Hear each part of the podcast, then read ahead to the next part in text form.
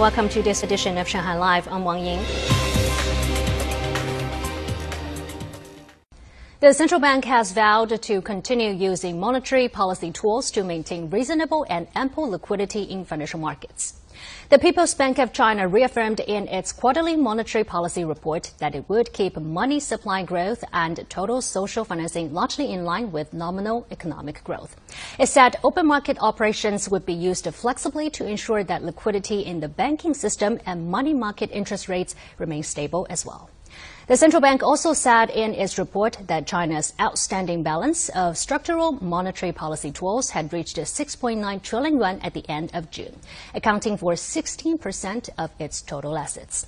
It said these tools prioritized the fields that most needed financial support, including low carbon development, scientific and technological innovation, and inclusive financing. The Shanghai government this morning released a city action plan to promote high quality development in the international cruise line industry. The plan says the city aims to become a high end cruise line port, a headquarters hub for cruise ship companies, high end service environment, and a world class consumption cluster. Even now, the resumption in the cruise ship industry here is gaining pace. Our reporter Zhang Shixuan visited one of the city's cruise terminals to find out the details. At around 12 p.m., Wusongkou International Cruise Terminal 1 was full of travelers. The first group tour with Shanghai as its home port to depart in three years. We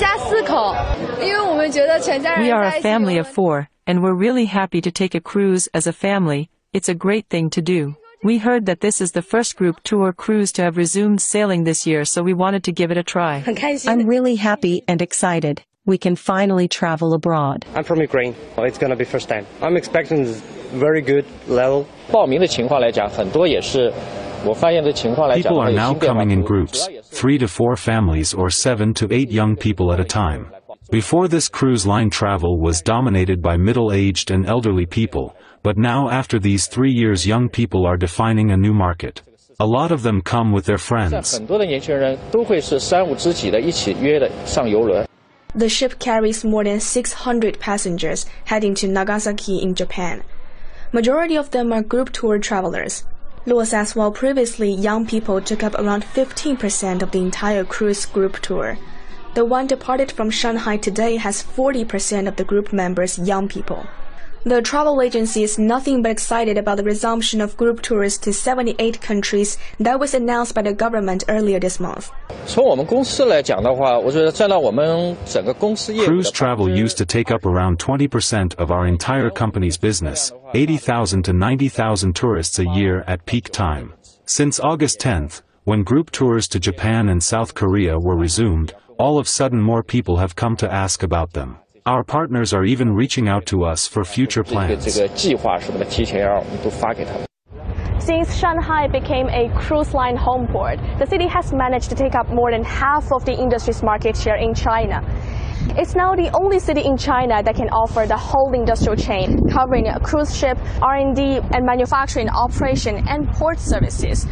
Official data released this morning shows that since the resumption of cruise line sailing, ticket revenue has topped more than 300 million yuan. The third batch of resumed group tour destinations list released by the Ministry of Culture and Tourism includes Japan and South Korea. That was good news for the cruise line industry. We expect ship and tourist numbers will definitely grow. We have been optimizing our work and improving our procedures. Shanghai's Wusongkou International Cruise Liner Port aims to become a major destination for international cruise ships, targeting 300 ship visits and 2.7 million visitors annually by 2025. The Shanghai government announced this morning that the resumption of cruise line sailing has created more than 4,000 jobs already, and that the number is expected to reach around 20,000 by next year. Zhang Shixuan Money Talks. Multiple city government departments, including the Road Transportation Bureau and the police, summoned more than 20 ride-hailing apps earlier this week over illicit pricing practices. Authorities said they aim to put a stop to such practices for a better market environment and protect the rights of drivers. Sun takes a look at what came out of the meeting.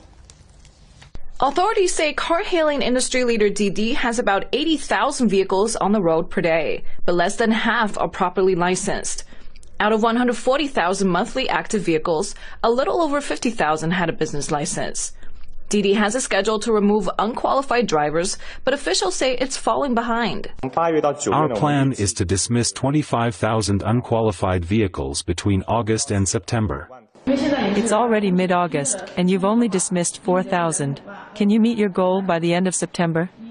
At least 80% of the vehicles on the car hailing apps must be licensed by the end of the year, according to a city regulation. Around 2 million rides are taken a day, including taxi and car hail rides. Based on road congestion and proper driver income levels, we calculate a total number of cars at around 100,000. Authorities say they're mostly concerned about fair pricing practices. For example, in Didi's discount fast ride category, fares are cheaper and sometimes offered at a flat rate, which is more attractive to customers. But the drivers receive a smaller cut of the fare. Earlier this month, Didi opened an option for a driver to take only discount rides. You make less for each ride, but you get more customers. Authorities said this steers drivers towards taking discount rides, which could eventually hurt them. A price war could trigger many other problems, including longer working hours for drivers, which is unsafe. Officials have also spoken to other car hailing apps and set a schedule to remove unlicensed drivers from each one, saying they will be checking on the progress. The Shanghai Transportation Commission said penalties will ensue if the company is still registering unqualified vehicles or drivers. 苏思琪，上海 Life。